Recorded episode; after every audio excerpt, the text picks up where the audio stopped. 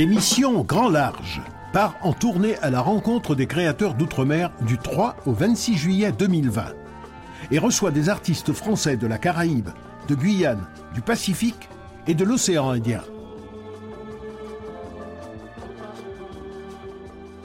Bonjour, Estelle Laurentin au micro pour l'émission La tournée de Grand Large. Nous sommes ensemble pendant une heure pour parler de l'Université des théâtres d'Afrique et d'Outre-mer qui s'installe au Festival d'Avignon pour quelques jours chaque année depuis 2009. C'est au théâtre de la Chapelle du Verbe incarné que ça se passe. Et aussi certaines années sous le chapiteau du Off. On y écoute des universitaires, mais aussi des artistes. Et comme on est au Festival d'Avignon, on n'oublie jamais d'y proposer des lectures ou des performances théâtrales. Aujourd'hui, nous allons tenter de faire la même chose, entendre du théâtre et puis nos invités chercheurs, chercheuses, devrais-je dire, parce qu'on a un studio éminemment féminin. Nous sommes en compagnie de trois membres du laboratoire CFA qui organise cette université d'été. Alors Pénélope Deschauffour, maître de conférence à l'université Paul Valéry de Montpellier et spécialiste des dramaturgies contemporaines. Bonjour Pénélope. Bonjour. Nous accueillons Rosanna Correia, enseignante, chercheuse et traductrice doctorante à l'Université de Brasilia au Brésil, spécialiste, elle, des théâtres. Ah, afro-diasporique. Bienvenue. Diasporique, il me manquait une lettre. Merci. Bienvenue, Rosanna. Bonjour. Et l'organisatrice depuis leur tout début de ces universités, Sylvie Chalaille, professeure des universités, co-directrice de l'Institut de recherche en études théâtrales de la Sorbonne Nouvelle et directrice de ce laboratoire de recherche, le CFA. Bonjour Sylvie Chalaille. Bonjour Estelle.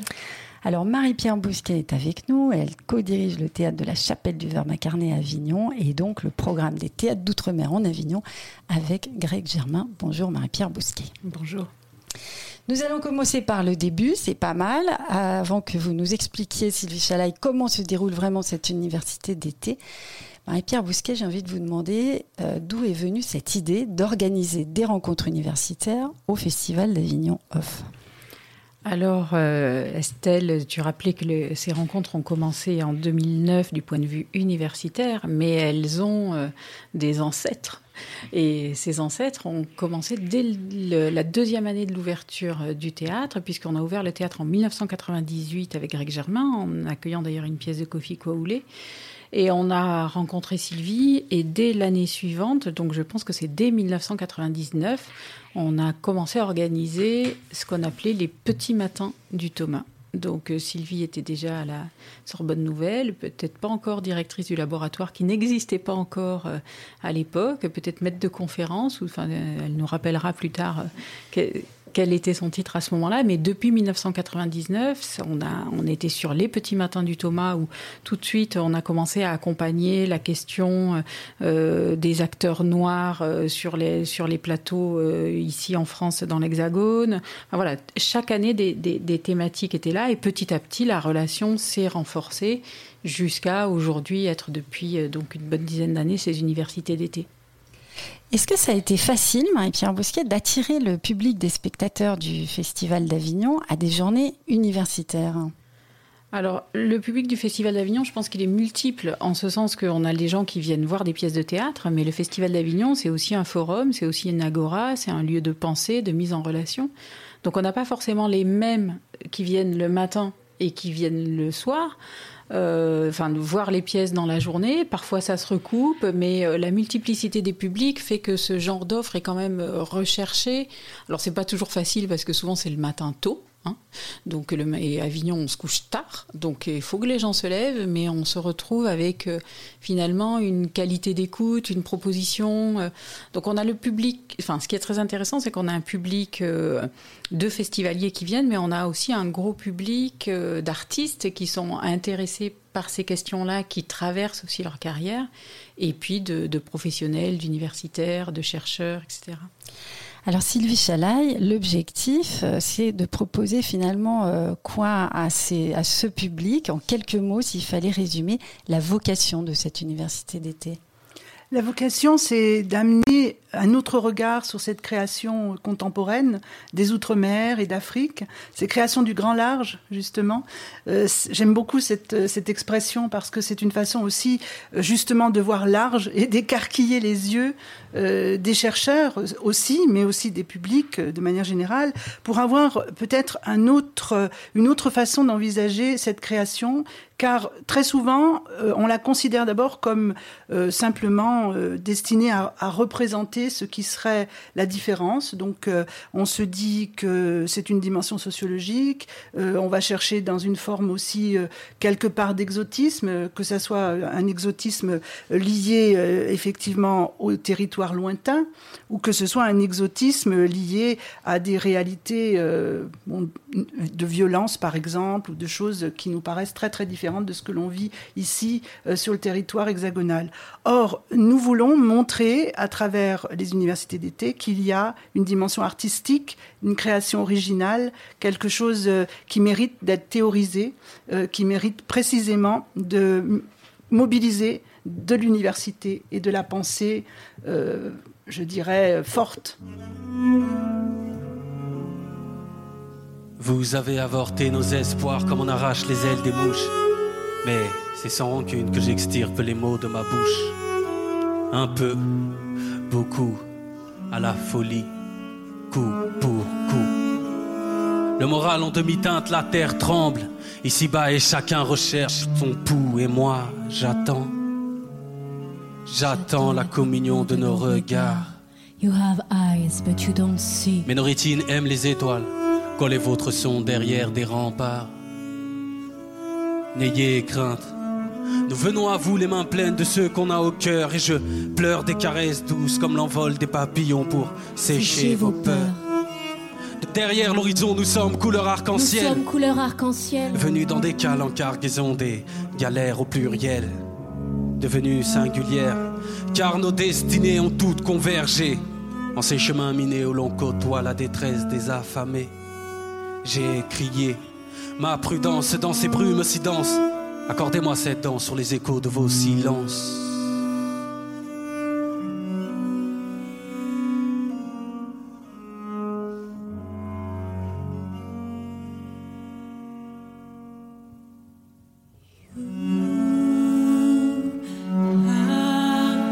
Soucieux,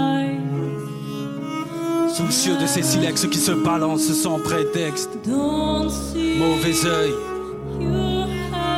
ici, mais pour les autres, la terre t'accueille est devenue d'écueil. Dehors, il ne fait pas bon à Isata, car chaque pas peut être un clou de cercueil.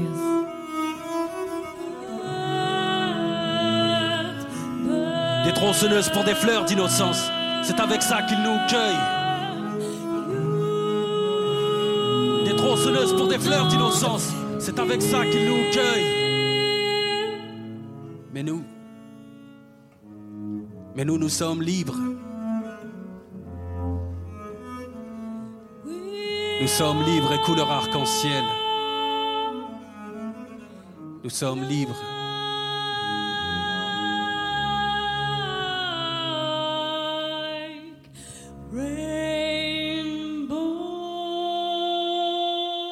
Nous sommes couleur arc-en-ciel.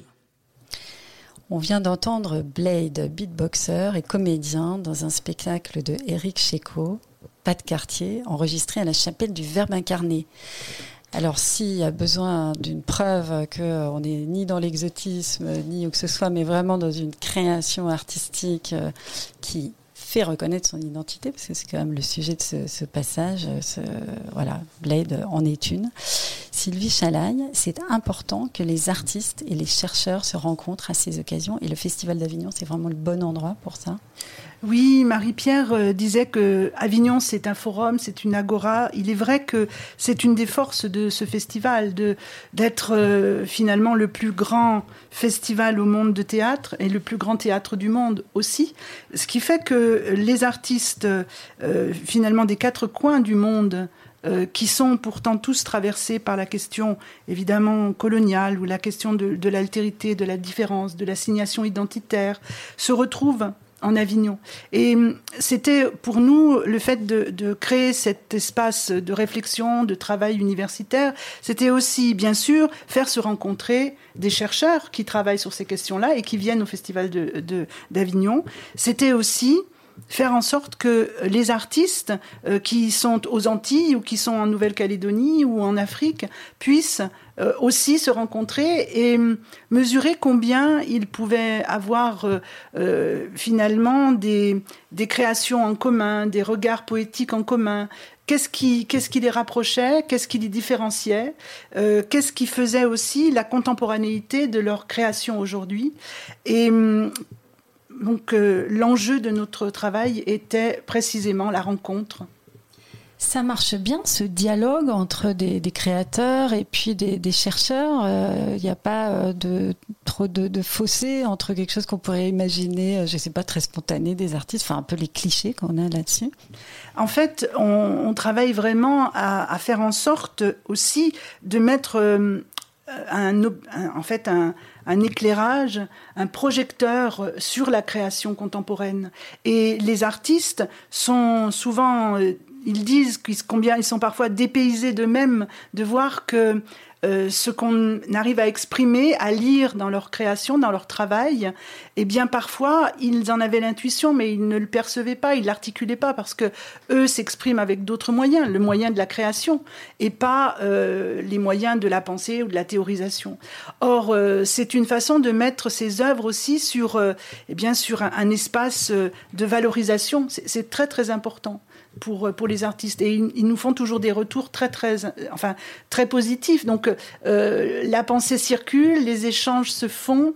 Et hum, c'est vrai que ça donne aussi le sentiment de ne pas être enfermé dans une tour d'ivoire aux chercheurs, parce que bon, ça c'est important hein, de ne pas se dire que bon, euh, on est loin du, réel, bien au contraire.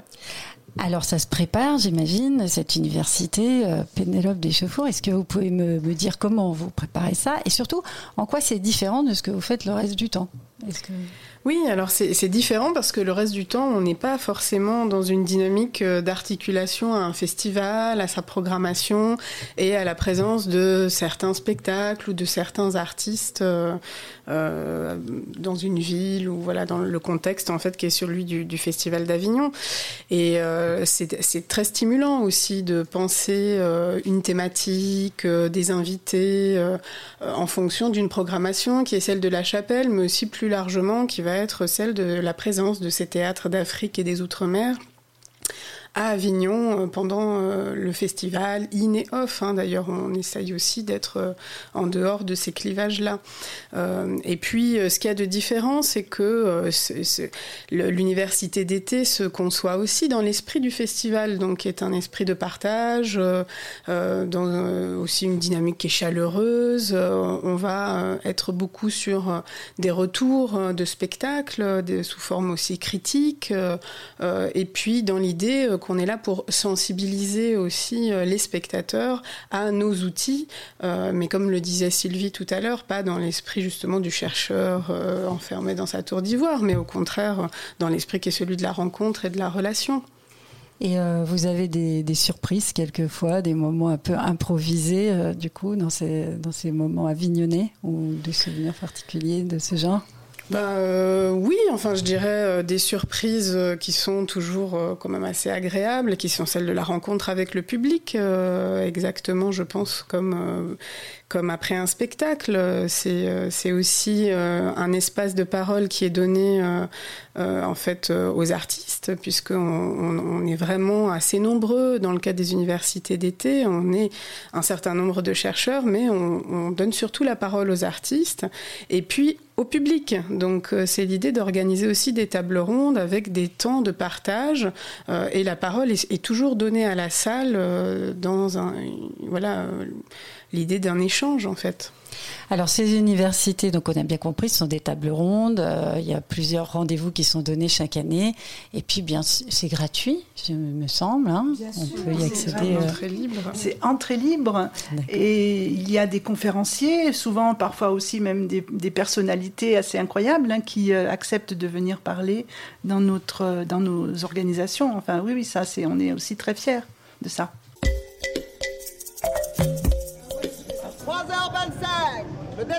Ouais, on s'amuse beaucoup, il y a beaucoup de travail, euh, puis après, il y a toutes les complexités que ça ramène un lieu comme celui-ci, avec le rythme que ça, voilà, mais euh, grosse effervescence, euh, la diversité, euh, les publics que ça amène, cette effervescence-là.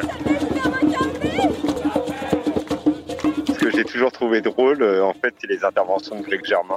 J'ai adoré le rythme de ses interventions. Ah bah ouais Je vais déclarer le 47e Festival Off d'Avignon ouvert.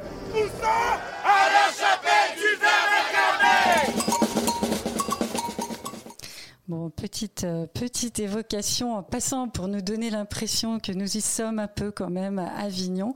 Il pourrait être 10 heures du matin, on prendrait un café euh, dans le hall du théâtre de la chapelle du Verbe incarné et les spectateurs venus pour l'université d'été du Thomas se rassembleraient peu à peu. Alors euh, Sylvie Chalaï s'est donc préparée, organisée toute cette université avec le laboratoire du CFA. Donc on vous a présenté au début, vous en êtes la co-directrice. Euh, Rosanna et Pénélope qui sont là sont euh, les membres de ce laboratoire. Euh, Est-ce que vous pouvez nous dire ce que c'est? Oui, alors le, le CFA, c'est un laboratoire de recherche euh, que j'ai créé en 2007 euh, au sein de l'Institut de recherche en études théâtrales que je co-dirige effectivement avec Gilles Declerc, hein, donc euh, c'est l'institut.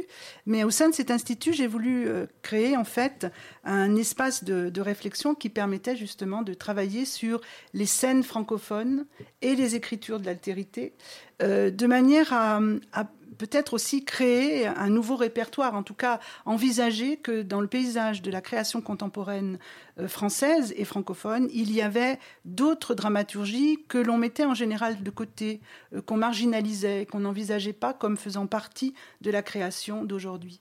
Or, euh, ça m'intéressait tout particulièrement de voir aussi comment ces dramaturgies étaient traversées par, par l'histoire coloniale, par les immigrations, par les questions identitaires, euh, la façon dont elles étaient marginalisées et euh, aussi comment finalement se créait non pas le théâtre de l'autre, mais un autre théâtre, un théâtre euh, qui méritait plus que jamais qu'on s'y intéresse si on voulait comprendre notre société d'aujourd'hui. Euh, L'idée était de créer aussi un laboratoire international qui s'appuie sur la triangularité très importante pour l'histoire justement de ces identités. C'est cette triangularité entre l'Afrique, l'Europe et les Amériques. Et les Amériques avec un S, un grand S, puisque c'est immense. C'est à la fois lié évidemment à la traite négrière, euh, à la triangularité de ce commerce terrible historique, mais aujourd'hui euh, se superpose à cette histoire lamentable, on va dire, se superpose justement une communauté de créativité. Et ça, c'est très important. Du coup, les chercheurs du laboratoire sont des chercheurs d'Afrique, d'Europe, euh, des Amériques, Amérique du Nord, Amérique du Sud, et puis des Caraïbes, bien entendu. Alors on va se tourner, puisqu'on parle des Amériques et des Amériques du Sud, vers Rosana Correia, excusez-moi pour les bafouillis. Euh, vous venez donc euh, du Brésil, de l'Université brésilienne. Alors, pouvez nous parler un peu de votre parcours et puis surtout de votre parcours au sein de ce laboratoire? Oui, tout à fait. Merci. Euh, donc, le CFA, c'est devenu un point de rencontre des chercheurs brésiliens aussi, euh, qui s'intéressent aux thématiques développées par, euh, par l'équipe du CFA. Donc c'est très intéressant parce que, bon, nous, on est au Brésil, c'est un pays continental, il est immense, et souvent on ne, on ne se parle pas par, par des raisons géographiques euh, et autres. Et là, euh, au sein du CFA, on a, on a eu l'occasion, nous, Brésiliens, de se retrouver. Donc, euh, récemment, le CFA, le CFA accueille des chercheurs brésiliens, des doctorants, mais pas que, aussi des, des enseignants dans des universités chercheurs qui viennent faire des séjours de recherche. Et donc, euh, par exemple, récemment, moi, j'ai rencontré une enseignante qui vient du sud du pays. J'ai une religion qui est très, très loin de, chez moi et qui mène, des, qui, qui mène des recherches très proches de nôtres et qu'on ne connaissait pas. Donc moi, je suis attachée à l'Université de Brasilia en laboratoire euh, qui s'appelle le DRAC, donc aussi. Donc je suis à la fois au CFA et à ce laboratoire de Brasilia. Et donc nous, le CFA, c'est vraiment devenu un, un, moteur de nos recherches. Il faut dire que le français au Brésil n'est pas une langue très très répandue. Donc, en plus de faire les recherches autour de, la langue française, nous, on fait aussi des traductions pour euh, faire connaître euh, ces auteurs et, ces poétiques euh, au public brésilien en langue portugaise. Et ces thématiques qui sont explorées par la CFA au Brésil, ça résonne particulièrement. C'est quand même un pays très métissé et puis qui a aussi toute cette histoire d'esclavage, de colonisation, etc.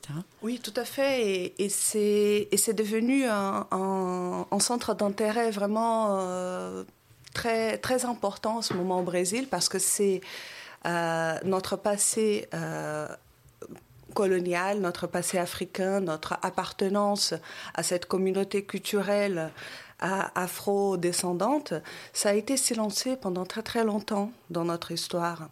Donc ça fait quelques années, et pas, pas très très longtemps, euh, ça fait une vingtaine d'années, on va dire, que c'est devenu vraiment un sujet à l'ordre du jour, euh, de récupérer cette histoire, de récupérer ces liens culturels. Et, donc, euh, ces, dramaturges et, cette, cette, littérature, elle rencontre vraiment au Brésil une résonance que, on va dire, d'autres dramaturgies produites en langue française qui n'ont pas cette même appartenance ne rencontrent pas. Donc cette richesse finalement de cette dramaturgie-là, euh, le laboratoire dont vous faites partie, euh, Pénélope, depuis le tout début, il en garde aussi la trace, il produit euh, des, films, des publications. Est-ce que vous pouvez nous expliquer un peu ce qui se passe dans cet aspect des choses? Oui, alors le laboratoire CFA, c'est aussi ce qui fait sa singularité, c'est que c'est un laboratoire où on est très actif. moi, je suis arrivée effectivement en 2010 au sein du laboratoire CFA, d'abord pour, pour faire un master en fait, et j'ai poursuivi suivi ensuite par une thèse. Et puis voilà, maintenant, euh, j'ai la chance euh, d'être en poste. Et tout mon parcours euh, a été vraiment formateur au sein du laboratoire. Et c'est ce qui m'a tout de suite plu et stimulé, c'était de voir que, ben, grâce au travail de Sylvie Chalaille, on, était dans une recherche d'action concrète et où les outils qu'on était invités à élaborer ou à utiliser en tant que chercheur, justement, n'étaient pas isolés. ils s'adressaient dans un esprit de partage, encore une fois. Euh, et ça, euh, ça ça prenait euh, corps à travers les publications de la revue Africulture, par exemple, ou euh, des critiques en ligne aussi, euh, à travers le projet d'encyclopédie en ligne Afrithéâtre, à travers le séminaire donc anime Sylvie Chalaille au musée du Quai Branly chaque année, un séminaire annuel dans lequel elle invite aussi des artistes. et donc oui, tout ce travail, que ce soit avec le musée du Quai Branly, il y a quelques années avec la fondation et le musée d'Aper, où il y a eu voilà des qui étaient organisés, comme le colloque international autour de Cossy et Fouy. Euh, il y a eu aussi des films, effectivement, scientifiques, hein, euh, qui ont été, euh, qu'on a réalisés lors d'un colloque qui avait été organisé avec l'université d'Elte à Budapest sur la question de l'oralité. Et puis à Abidjan, dans le cadre du Massin, en 2014, voilà, c'est ça, 2014.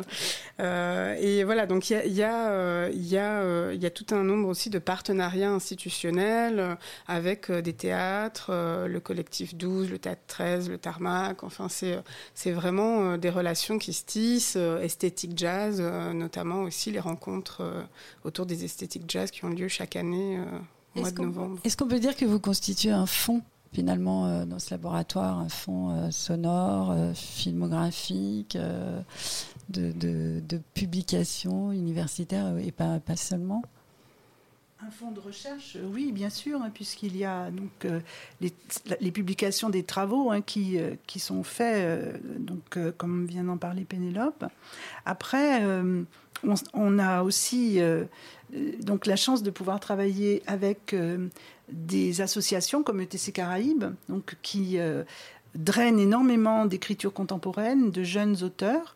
Et puis, il y a, du point de vue euh, du fond, je dirais que Axe Sud et la réalisation de tous ces films de, théâtre a été très, très précieux pour, nous parce que nous avons toujours travaillé en direct sur euh, les créations qu'on pouvait voir en Avignon ou ailleurs, mais en garder la mémoire, pouvoir retravailler dessus, partager des œuvres. Euh, c'est très émouvant d'écouter, par exemple, comme on l'a fait tout à l'heure, l'extrait de Pas de quartier, parce qu'on a travaillé sur Pas de quartier et, le fait de pouvoir revoir le spectacle quasiment dix ans après, même plus, puisque je crois que c'est 2007, euh, c'est très très précieux. Or, ça, c'est l'association, je dirais, avec d'autres associations, enfin le travail collectif et le partage. Et puis après, la thésaurisation de ces objets dans des espaces comme la théâtrothèque Gaston Batti, qui est un espace euh, qui garde effectivement des archives. Mais notre vocation à nous, ça, ça n'est pas d'archiver. Enfin, malheureusement, on n'a pas, on n'a pas le, le dos assez solide pour faire ça aujourd'hui. Merci. Alors, on va justement retourner au théâtre et on va retourner. Alors, ce n'est pas vraiment des archives parce que ce n'est pas très vieux, mais ça a été filmé par Axe Sud au théâtre de la Chapelle du Verbe incarné. Je ne vais pas dire l'année parce que j'ai peur de me tromper. Nous allons écouter le début d'Afropéenne mis en scène par Eva Doumbia. Petite fille, tu te voyais blanche dans tes rêves tu savais que c'était toi. La seule chose, c'est que tu étais blanche. Blanche. Tu y as souvent réfléchi. Tenté de comprendre ce qui provoquait cela chez la fillette que tu étais. En fait, la couleur ne te posait pas de problème en tant que telle. Tu l'aurais revêtue sans mal, comme une robe confortable, s'il n'y avait eu tout ça les regards, l'histoire, la parole. Pas forcément dans cet ordre-là. Ça dépendait des jours. Les regards à l'école, dans la rue, partout, absolument. Te tatouer la peau de vieux fantasmes. L'histoire est sur les lèvres de ton père. N'était que tragédie, bataille vaillamment conduite, mais très souvent perdue, blessure inguérissable, impardonnables affronts, spoliation, déportation, humiliation, trahison, crimes attendant en vain réparation. Rosanna Correa, euh, on parle là, je crois, des artistes euh, afrodescendants. Enfin, c'est ce qu'on entend dans cet extrait. Ça vous fait réagir? Oui, tout à fait. Euh, le Brésil, pour reprendre l'extrait de Blade qui a été, que nous avons écouté tout à l'heure, il a dit nous sommes euh, couleur arc-en-ciel. Euh, le Brésil, c'est un pays couleur arc-en-ciel. Et c'est un pays euh, où, malgré son aspect arc-en-ciel, il a, il a eu beaucoup de mal à, à dialoguer avec cette histoire. Et donc, l'afrodescendance aujourd'hui, c'est quelque chose dont on se réapproprie. Et se réapproprier notre euh, afrodescendance, ça passe par connaître ce que les autres afrodescendants du monde font, comment ils pensent, comment ils réfléchissent, comment ils voient le monde, comment ils représentent le monde.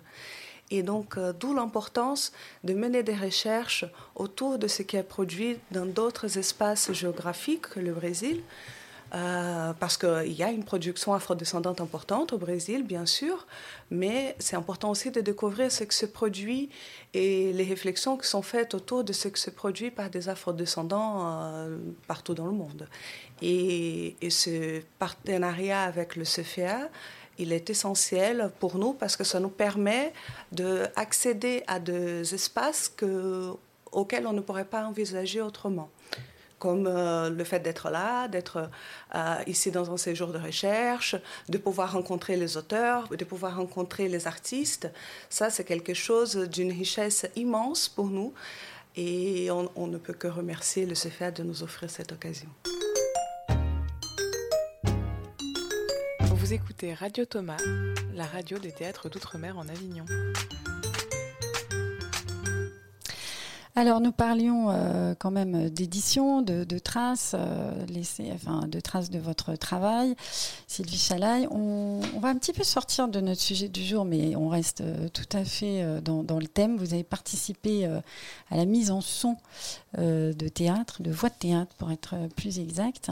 Ce sont des podcasts sur le, qui ont été produits avec la BNF intitulés Entendre le théâtre, un voyage sonore dans le théâtre français du XXe siècle. Et c'est disponible sur le site de la BNF. Alors il y a des podcasts et je crois qu'il y a une autre partie de ce travail. Oui, en fait, Entendre le théâtre, c'est un projet euh, du CNRS hein, qui a été euh, mené par Marie-Madeleine Mervanroux. Et Marie-Madeleine Mervanroux m'a confié euh, en fait toute une partie sur les voix d'Afrique et des Outre-mer. Et il s'agit justement de faire entendre le théâtre autrement et de faire entendre les voix de ces artistes. Or, pour moi, c'était un vrai enjeu dans la mesure où euh, c'est par la voix aussi que l'on peut se rendre compte que l'apparaître, l'image euh, qui enferme souvent les artistes noirs dans leur corps et dans leur couleur de peau, ou dans leurs cheveux aussi, euh, euh, n'est qu'un fantasme, une aberration et quelque chose qui mérite d'être euh, cassé, déconstruit. Mais comment le déconstruire? Je pense que par les voix, on s'aperçoit tout d'un coup que bah, cette couleur de peau ne s'entend pas, justement. Alors on va entendre un extrait de ce podcast où on vous entend expliquer de manière très très claire hein, tout, ça, et puis où on entend en effet les voix de ces acteurs. L'intention de départ, c'est vraiment de faire euh, sentir aux auditeurs qu'un acteur noir, cela ne s'inscrit pas dans sa voix. Et c'est une façon aussi de remettre en cause, je dirais, les a priori, les préjugés qui sont liés au fait qu'on imagine souvent qu'un acteur noir, finalement, ne pourra pas être distribué dans un répertoire euh, que l'on imagine classique et dans lequel on croit que cet apparaître va poser problème. Or, en réalité, quand on écoute et qu'on fait abstraction justement de l'apparaître de l'acteur, on peut parfois vraiment se tromper, justement, et qu'en réalité, il n'y a pas de couleur de peau liée à la voix ou de voix liée à une couleur de peau. Ah, monsieur, que j'ai de joie de vous voir enfin converti. Daniel Sorano joue Sganarelle dans Le Don Juan de Molière, mise en scène par Jean Villard en 1954 à Chaillot. Il y a longtemps que j'attendais cela, et voilà grâce au ciel tous mes souhaits accomplis. Daniel Sorano est né d'une mère sénégalaise. Les pièces de Racine, euh, de Corneille, euh, ne stipulent pas la carnation. Enfin, la question de la carnation, voire de la couleur des cheveux et l'apparaître de la peau euh, n'apparaît pas dans les pièces de théâtre. La, question de la peau n'est pas une question. Et le personnage, d'ailleurs, je dis souvent, est-ce que le personnage a une peau? Est-ce qu'on se pose la question de savoir s'il il a une peau laiteuse, s'il a des boutons? Enfin, ça n'est pas du tout une question du théâtre. Et des véritables motifs qui m'obligent à faire les choses. Pourquoi vous ne croyez rien du tout Et cependant, vous voulez vous ériger en homme de bien alors, euh, cette question euh, que la couleur de peau n'est pas une question du théâtre, ça m'a intrigué, moi, cette, cette phrase. Oui, c'est une provocation parce qu'en fait, euh, vous savez bien que on parle toujours euh, d'incarner, de rentrer dans la peau du personnage. Et c'est d'ailleurs euh, un sacré pied de nez que ce théâtre de la chapelle du Verbe incarné soit justement le théâtre des Outre-mer. Parce que qu'est-ce que c'est qu'incarner? Ça n'est certainement pas, en fait, tenter d'inventer la couleur du personnage en fait, l'acteur, quel que soit son apparaître, fait exister un être de papier. Un personnage, c'est un être de papier. Bon, alors vous avez euh, des, projets euh, nombreux, on le voit, à la BNF, mais aussi euh, dans votre laboratoire CFA. On a parlé de ce que vous faisiez en général. Et avant qu'on retourne à l'université d'été à la chapelle du Verbe incarné, j'aimerais bien que vous nous disiez quels sont les projets là, très actuels de 2020. Alors, le CFA accompagne des publications qui sont euh, liées aux chercheurs euh, donc euh, de cette équipe, notamment des travaux qui peuvent être des travaux de master ou des travaux de, doctorat. Et récemment, donc, viennent justement de sortir un travail qui avait été fait par Yasmine Modestine sur les personnages de femmes dans le théâtre classique, en tout cas la façon dont on a justement blanchi euh, et complètement évacué la couleur parfois historique de certains personnages comme Cléopâtre euh, par exemple ou euh, d'autres pièces de théâtre qui font figurer des, héroïnes noires. Donc son livre vient de paraître à l'Armatan sous noir mais blanche, blanche mais noire. Et puis, il y a également euh, donc euh, des travaux que nous menons collectivement, un, grand, grand travail euh, qui va voir le jour là en 2020. Il s'agit d'un ensemble d'entretiens de, de metteurs en scène qui tous sont partis en Afrique pour créer des spectacles depuis finalement les années 60 jusqu'à aujourd'hui. Donc de Jean-Marie Serrault à Christian Scaretti et il s'agit donc d'un grand volume sur les aventuriers de la coopération qui paraîtra avec les éditions Passage, qui nous accompagne hein, avec euh, notamment Esthétique Jazz, qui est aussi un, programme euh, récurrent qui intervient tous les mois de novembre. Et on publie des, ouvrages avec les éditions Passage. Donc ça, c'est important aussi d'avoir des éditeurs qui nous soutiennent. Donc l'Armatan avec euh, Africulture, mais aussi aujourd'hui Passage. Qu'est-ce que c'est? Vous avez parlé tout à l'heure, euh, Pénélope Deschauffour, d'esthétique jazz, vous le citiez? Vous pouvez nous expliquer un peu plus de quoi il s'agit? Alors, Esthétique Jazz, ce sont des rencontres internationales, comme l'a dit Sylvie, donc, qui ont lieu euh, au mois de novembre chaque année depuis. Euh, ça fait combien de temps, Sylvie, euh, maintenant? On en est à la huitième édition. Huitième édition. Voilà. Et en fait, il s'agit de réfléchir à la manière dont le jazz, en tant que philosophie et que geste artistique, de, justement, de geste de résilience par l'art, nourrit aussi la création contemporaine euh, dans un esprit de triangularité, comme on l'a dit tout à l'heure, entre euh, l'Europe, euh, l'Afrique et les Amériques. Alors le jazz, on pourrait presque dire que c'est du marronnage. Petite transition vers un extrait de théâtre, on y revient. On va écouter un passage de Samo, Tribute to Basquiat. Lisanne et Janine, tes petites sœurs sont fières de toi. Ta mère aussi, je suppose. Je sais qu'elle serait fière de toi. My favorite sings valser la contrebasse de Steve Davis.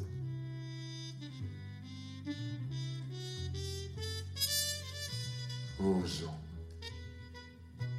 mon fils, je ne sais comment te dire ma fierté. J'ai promis à Monsieur Diego Cortez que je viendrai voir tes tableaux. Je viendrai. Veille sur toi.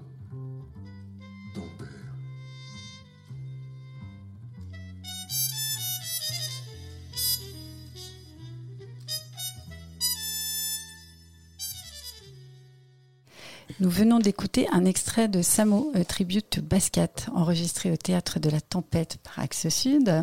Sylvie Chalaille. Alors, c'est pas un, extrait à proprement parler sur le marronnage, mais cette pièce évoque le marronnage contemporain, qui est un thème qui a traversé plusieurs fois, je pense, l'université d'été à Avignon. Vous le disiez tout à l'heure, euh, le jazz est un marronnage, le geste artistique, précisément, hein, de, donc euh, de nombreux afrodescendants participe effectivement d'une position de marronnage créateur. C'est au cœur même de la pensée euh, qui, qui traverse la chapelle du Verbe incarné avec la présence très forte de Édouard Glissant. Et Édouard Glissant est celui qui a vraiment appuyé cette idée euh, d'un marronnage créateur qui permet justement la résilience, qui permet d'avancer et hum, finalement de bousculer euh, les, interdits, les impossibilités. Or, euh, du coup, c'était de manière évidente que le marronnage devait être au cœur de nos réflexions. En tout cas, ça participe vraiment de, tous les enjeux de théorisation qui sont les nôtres. Marronner, c'est précisément créer un espace, euh, dans, un espace possible, improbable pourtant, dans un espace dominé. Et la chapelle du Verbe incarné, c'est le Bantoustan dont parle souvent, en fait, euh, Greg. C'est vraiment cela l'idée. Donc, du, point de vue artistique, c'était au cœur de, notre pensée. Alors, c'est venu euh, dans les thématiques de manière euh, récurrente, il est vrai. Bantoustan, il faut m'expliquer, moi, ce que ça veut dire. C'est un espace de résistance. Un espace de résistance. Pénélope Deschauffour, Rosanna Correa, vous pouvez réagir par rapport à cette question du, marronnage. On peut, on peut marronner en étant chercheur à l'université? Absolument. Il le faut d'ailleurs. Surtout quand on travaille des, problématiques qui ne sont pas celles qui, sont habituelles, on va dire, euh, à l'université. Euh, je vais dire que malgré euh, l'aspect arc-en-ciel du Brésil, euh, dans mon université par exemple, euh, au département dans lequel je suis attachée, on va retrouver aucun chercheur noir par exemple. et ils sont, et c'est une quarantaine dans ce département. Mais là, je parle d'une université, d'un département d'une université du Brésil. Donc, et aujourd'hui, ça reste euh, un acte de marronnage de travailler sur les problématiques afrodescendantes, travailler euh, sur, euh, sur des espaces créateurs qui, qui dépassent uniquement l'appartenance à, la couleur, mais qui, qui créent des espaces de, de reconstruction d'un imaginaire. Et cette reconstruction de l'imaginaire au Brésil, elle est extrêmement importante et je pense que notre travail euh, euh, autour de la recherche, de la construction des imaginaires dans d'autres espaces géographiques différents du nôtre, ça vient s'ajouter au travail qui est fait internement. Et donc ça, permet euh, aux, aux, chercheurs de, de faire entendre des voix qui normalement ne sont pas entendues. Donc c'est vraiment un marronnage dans la recherche constamment. Actif. Pénélope oui. Deschauffour, euh, ces, ces, échanges avec le Brésil ou, ou le marronnage euh, de votre côté, si vous vouliez réagir oui, bah euh, oui, on, nous aussi on marronne en tant que chercheurs parce que euh, si euh, la question en fait des territoires institutionnels aussi de ces théâtres et de leur visibilité dans le paysage de la création contemporaine se pose, elle se pose aussi du côté de la recherche. C'est aussi un combat sans cesse pour rendre visible auprès de nos collègues chercheurs et chercheuses les corpus sur lesquels on travaille, ces artistes et dans un esprit qui est aussi aussi celui d'un marronnage qui est de créer des outils euh, qui seront euh, qui, qui, rendront compte de la singularité en fait de ces gestes artistiques et qui ne seront pas des outils qui sont puisés dans euh, l'histoire des théories des études théâtrales en l'occurrence mais voilà qui soient des outils c'est un peu c'est notre mission hein, de forger des outils pour rendre compte de la voilà de, du, fonctionnement unique et de, la singularité de la création dans ces théâtres. Alors, et vous les forgez en association, comme le disait Sylvie Chalaille tout à l'heure, avec euh, d'autres associations, avec des lieux, avec le théâtre de la Chapelle du Verre-Macarné notamment. Alors cette année, euh, nous ne sommes pas à Avignon. La pandémie de Covid-19 nous a vraiment empêchés euh, tous et toutes euh, d'y aller. Le Thomas se déroule donc sur le net. Alors il y a cette radio, Radio Thomas, avec deux émissions quotidiennes. Mais il y a aussi une télévision qui peut vivre grâce à nombre de captations réalisées par Axe Sud au théâtre de la Chapelle du Verbe chaque année, mais pas que. On l'a entendu tout à l'heure, à la tempête et ailleurs. Alors Marie-Pierre Bousquet, cette télévision, peut-être que vous allez nous en dire un mot général, parce que le laboratoire CFA y a beaucoup contribué. Alors, euh, il y a deux mois, quand on a su qu'il n'y aurait pas de festival d'Avignon, deux mois et demi à peine, hein, parce qu'il faut se rendre compte du tour de force que ça a été en deux mois et demi, de se dire, euh, déjà d'avoir l'idée folle, de se dire on va monter une radio et on va monter une télé et surtout d'avoir euh, d'être en ligne de diffuser 7 euh, jours sur 7 et 24 heures sur 24 depuis le 3 juillet, date de l'ouverture du festival. Et cette chose-là, elle n'a été possible effectivement que grâce au patrimoine audiovisuel euh, très important que nous avons constitué au fil des années, dont on n'a qu'une petite partie présentée cette année, même si ça représente quand même 56 films de théâtre, plus documentaires et autres. Euh, mais surtout, ça n'a été possible que par euh, la mobilisation euh, de tous nos partenaires historiques. Je vais d'abord citer en premier, ils ne sont pas là aujourd'hui, mais tous les gens de l'équipe, assistants de production, assistants de post-production, etc., qui sont tous ceux qui vous présentent les petits plateaux que vous voyez tous les jours de toutes les pièces, hein, parce que là, tout le monde a relevé les manches et euh, des critiques qui nous accompagnent. Et bien sûr au premier chef ce compagnonnage ancien et dont je parlais tout à l'heure avec euh, Sylvie Chalaille et maintenant le, les universités d'été de la Sorbonne Nouvelle. Et quand j'ai appelé Sylvie en lui disant on a envie de faire ça bah, elle n'a pas réfléchi plus de deux secondes. Et elle a dit ok. Et donc elle a appelé tous les gens de son équipe et, et elle est revenue vers moi très très vite en me disant mais ils sont tous partants. Donc on a dit c'est magnifique. Et et on y va. Et voilà, en deux mois, voilà ce qu'on a pu monter. Vous êtes mis donc à la tête quand même d'une vaste entreprise, Sylvie Chalaï, à ce moment-là. Eh bien, c'est un défi. c'est un sacré défi, puisque ça, ça, a demandé en fait une énergie incroyable dans la mesure où on doit préparer, enfin, il faut revoir les spectacles, mais il faut aussi préparer euh, finalement les, la réflexion que l'on veut proposer, essayer d'être enfin, accessible. Donc, euh, en même temps, parce que c'est vrai que le mot universitaire, ça fait gros mot. Hein. Il y a un côté, oulala, ça va être euh, un peu. Peur, un peu oui. mais en même temps, il y a aussi l'envie de toujours, enfin, d'accompagner la création et, de, et de mettre un écrin autour de cette création, de, montrer qu'il y a une profondeur extrême et que ces formes sont des formes inventives, créatives, qui ont quelque chose à apporter à la création contemporaine. Donc euh, c'était une façon aussi de, de, déployer notre engagement. Euh, et c'est très très, enfin ça nous a aussi ouvert des horizons. Donc euh, ces défis sont toujours positifs, mais épuisants c'est vrai. Alors le résultat, effectivement, on comprend qu'il soit épuisant parce que c'est euh, pour euh, accompagner l'ensemble des pièces, euh, enfin des spectacles programmés à radio-télé, donc le nombre, Marie-Pierre Bousquet, combien Pas, pas tout à fait l'ensemble, parce que nous, on a une grille dans la journée qui commence avec la radio. Le travail qu'on fait avec le CFA, ce sont trois ou quatre pièces thématisées chaque journée. Et puis ensuite, à la fin de cette thématique de la journée, on a, nous, une case qui s'appelle Les Escales de Thomas TV, de Thomas Radio, dans lesquelles on va voir des documentaires, éventuellement d'autres captations encore, voilà, mais des petits programmes tout à fait spécifiques. Je pense par exemple à la journée sur le, sur le, geste marron, geste créateur. On diffusera dans le journée des Escales de, Thomas TV euh, une opérette, euh, Le Verfugue aux Enfers, écrite par Germaine Tillon en résistance dans le camp de concentration de Ravensbrück que nous avons filmé à l'occasion du 65e anniversaire de la libération du camp. Et entendre ces, ces, ces, chants-là euh, de, de, femmes créées en déportation. Et ensuite, on a aussi tous les témoignages que nous avons enregistrés des anciennes déportées qui sont venues à cette occasion avec leurs filles et petites filles pour la transmission de cette mémoire. Donc on a des, des, des, des, programmes connexes qui complètent ces journées. Et puis le soir, euh, souvent, on se détend quand même avec des spectacles un peu plus... Euh, grand public. Avec la dernière séance, en effet.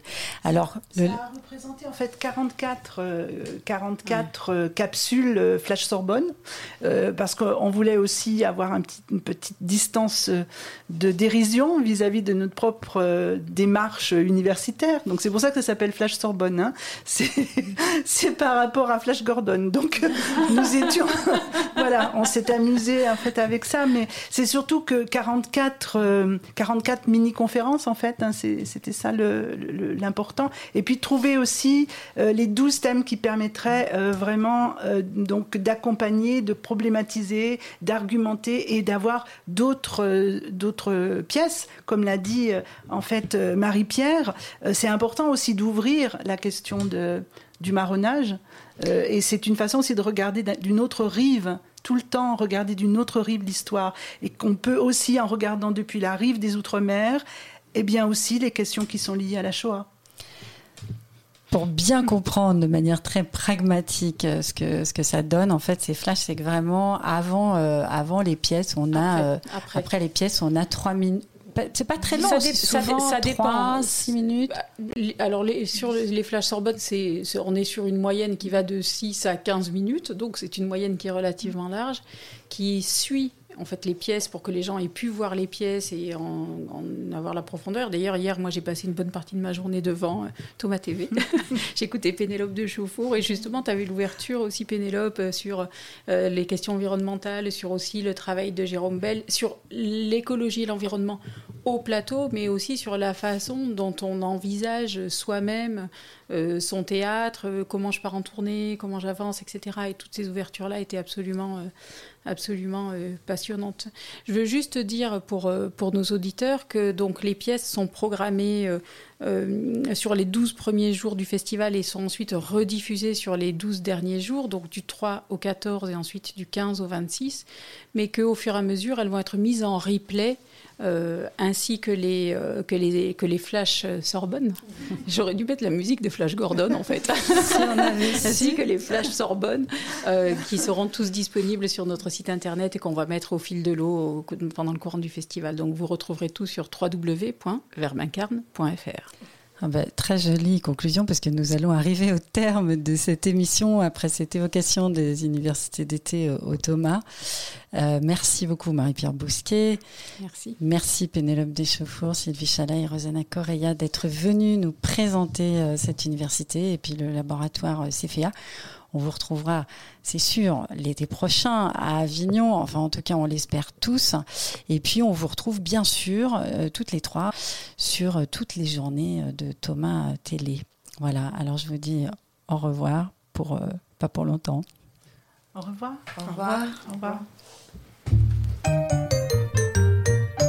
Vous écoutez Radio Thomas, en partenariat avec la première France TV Info.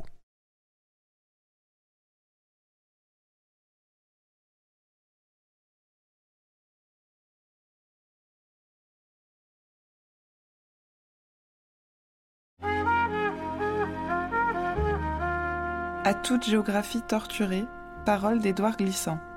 Une série radiophonique des théâtres d'outre-mer en Avignon, en partenariat avec l'Institut du Tout-Monde. Septième épisode. La passion de la terre est un acte à risquer pour une esthétique de la terre.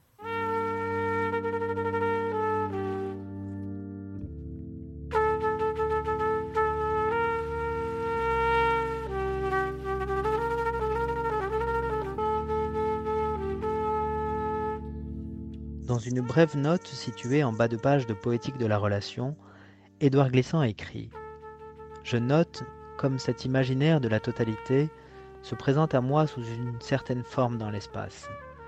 J'ai parlé de la circularité, à l'imitation peut-être de ces courbures de l'espace-temps qu'a inventé Einstein. J'ai parlé aussi du volume, de la sphéricité des concepts, des poétiques et des réalités du au monde, reconstituant pour moi l'image de la planète mère, d'une terre qui serait primordiale. Cependant, le maternage est, du moins je le crois, exclu de cette symbolique, tout autant que l'idée chère à Aristote et à Ptolémée d'une perfection de la circularité. Quelques pages plus loin, Édouard Glissant ajoute La réalisation de la totalité terre a changé la perception ou l'imaginaire que chacun avait de sa terre. Les frontières physiques des nations ont été rendues perméables aux échanges culturels et intellectuels, au métissage des sensibilités, qui ont fait que l'État-nation, désormais, ne suffit plus à barricader de l'intérieur le rapport de chacun à la terre. Cela ne provoque pas une dilution de la nationalité, mais une réduction des nationalismes, malgré les outrances actuelles qui, dans le monde, sont le signe véhément d'un retour du refoulé nationaliste. La poétique de la relation permet d'approcher la différence entre une terre que nous rapportons à l'ailleurs et un territoire dont nous fermons les vantaux au vent qui court. La modernité balance en démesure entre ces opposés de notre fréquentation du lieu. Ainsi Édouard Glissant poursuivait-il cette esthétique de la terre que l'on dirait aujourd'hui écologique. Il est certain qu'on ne travaille plus la terre, qu'on n'est plus paysan avec la même instinctive patience que jadis. Trop de paramètres internationaux sont intervenus dans ce rapport. L'homme d'agriculture est directement un homme de culture. Il ne peut plus produire innocemment. Les métiers de la terre sont aussi, nous en recevons chaque jour l'écho, des plus désolés qui soient. La solitude traditionnelle du paysan est exacerbée par la pensée confuse que son travail est anachronique dans les pays développés, ou dérisoire dans les pays de pauvreté. Là, il se bat contre des rendements, des taxes, des marchés, des excédents. Ici, contre la poussière, l'absence d'outils, les épidémies, la disette. Ici et là, l'étalage des richesses technologiques le confond. Il serait odieux de se livrer à une sotte louange de la paysannerie quand ainsi elle périclite partout. Mourra-t-elle ou se transformera-t-elle en réserve de main-d'œuvre pour techniques de pointe? On dit, lieu commun, qu'il y va de l'avenir de l'humanité, à moins que ces techniques ne permettent avant l'extinction une production massive d'aliments artificiels qui garderait les plus riches. Imaginons une terre non cultivée quand les usines de synthétique auront ainsi fourni aux estomacs des élus. Elle ne servirait qu'au loisir, à une sorte de voyage où la recherche et la connaissance n'entreraient pour rien. Elle deviendrait décor. C'est ce qu'il adviendrait de nos pays, puisqu'il se pourrait aussi que les dites usines n'y fussent jamais implantées, à moins qu'elles ne commettent vraiment trop de déchets. Nous serions alors les habitants de muséums de non-histoire naturelle. Réactiver une esthétique de la Terre, c'est peut-être contribuer à différer ce cauchemar, climatisé ou non. On ne renversera pas la tendance à la standardisation internationale de la consommation si on ne bouleverse pas les diverses sensibilités communautaires, en proposant la perspective ou au moins la chance de ce rapport esthétique renouvelé à la Terre. Mais comment réanimer une telle poétique quand la mentalité dérive de la mystique retardataire que nous avons notée à la dérision de production qui se dessine partout? L'esthétique de la Terre semble, comme toujours, anachronique ou naïve, réactionnaire ou stérile. Cette gageure est pourtant à dépasser, faute de quoi les prestiges et les dénaturations de la consommation standardisée à l'international l'emporteront définitivement dans l'affect des communautés, sur le plaisir de consommer ce qu'on produit. Le problème est que ces dénaturations déclenchent déséquilibre et tarissement. Dans ce plein sens, la passion de la terre où l'on vit est un acte débutant, éternellement à risquer. Esthétique de la terre?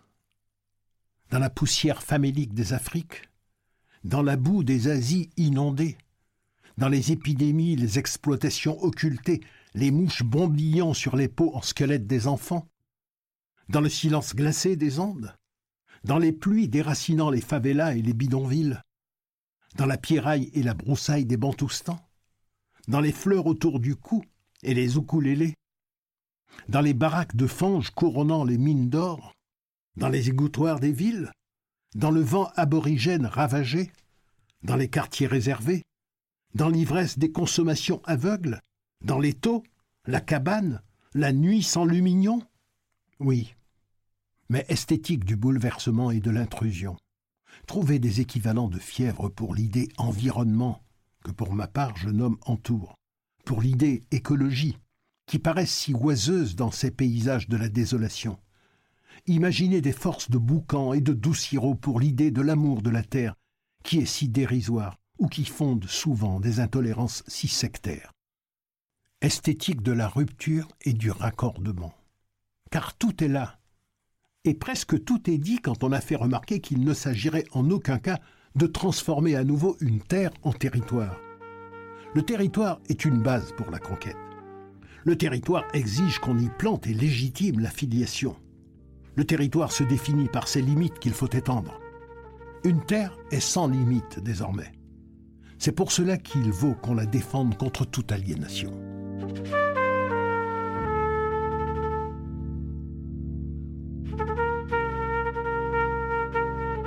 Vous venez d'entendre la série radiophonique À toute géographie torturée, paroles d'Édouard Glissant, proposée et présentée par Raphaël Laureau, texte dit par Greg Germain, musique de Jacques Courcil, illustration de Sylvie Sema.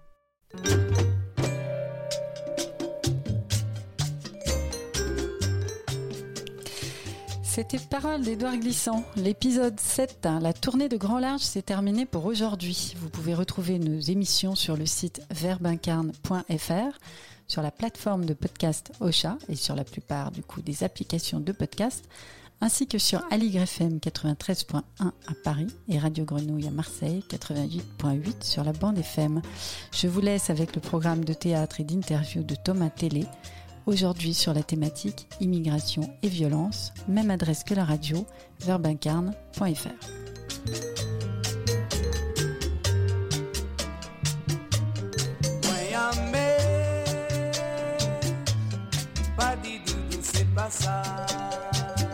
C'était la tournée du Grand Large présentée par Estelle Laurentin sur Radio Thomas Coordination Louise Ruby, réalisation Sylvain Carton.